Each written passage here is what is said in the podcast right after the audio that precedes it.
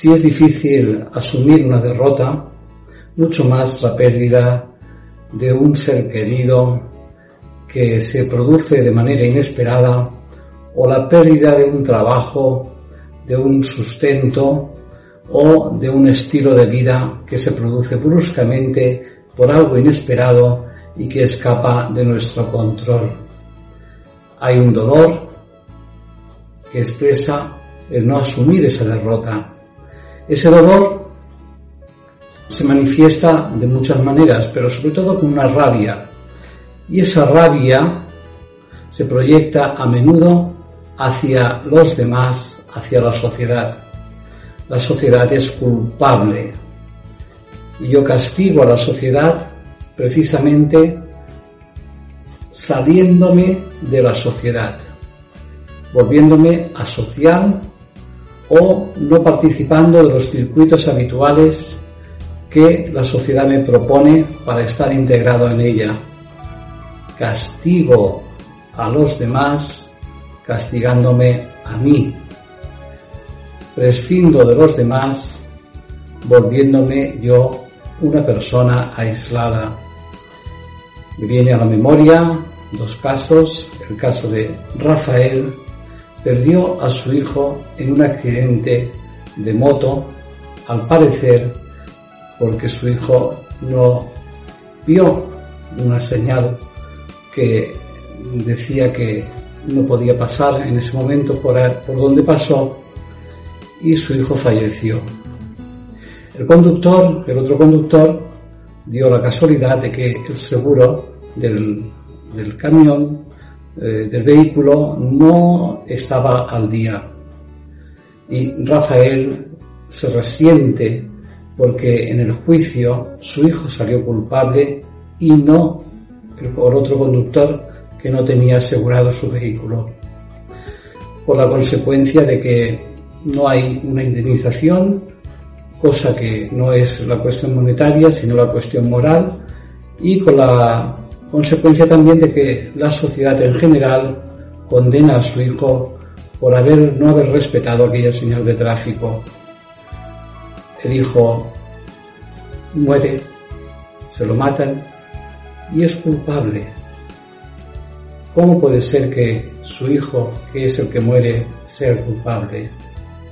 Eso genera en Rafael una rabia tremenda, de tal manera que castiga a la sociedad, negándose él mismo a seguir trabajando y manteniendo un pleito con las administraciones por su baja laboral.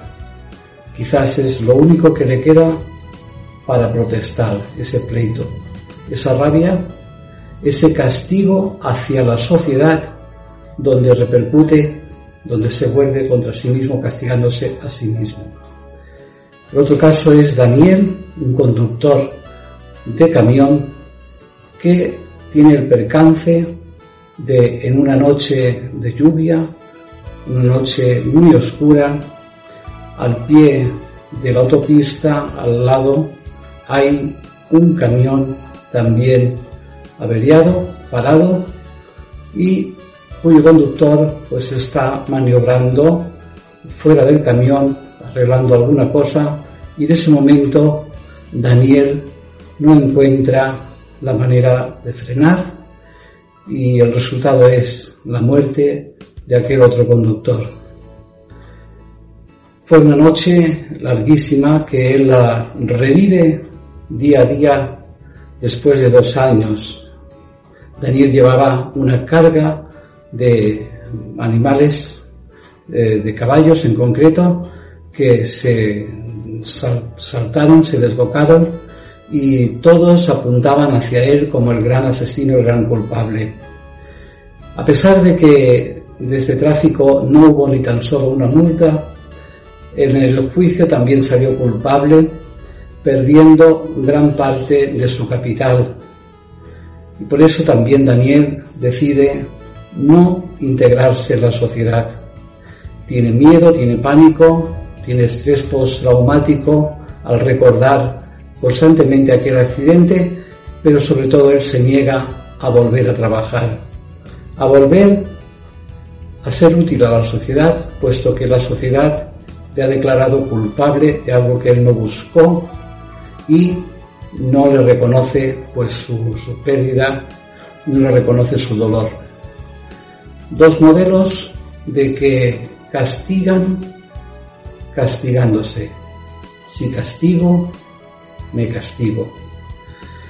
Nuevamente el perdón se impone como la terapia necesaria para volver a empezar, para reconocer que no podemos volver atrás, para reconocer que no las cosas no siempre son cuadradas perfectas como quisiéramos, pero que la alternativa que estamos buscando es una alternativa que nos está matando, que nos está consumiendo, sin que eso vaya a redundar en la vuelta atrás de los acontecimientos. La rabia se expresa en forma de castigo hacia los demás y ese castigo se vuelve hacia uno mismo el no perdón tiene sus consecuencias. Con ustedes, Alfonso Gea, especialista en duelo.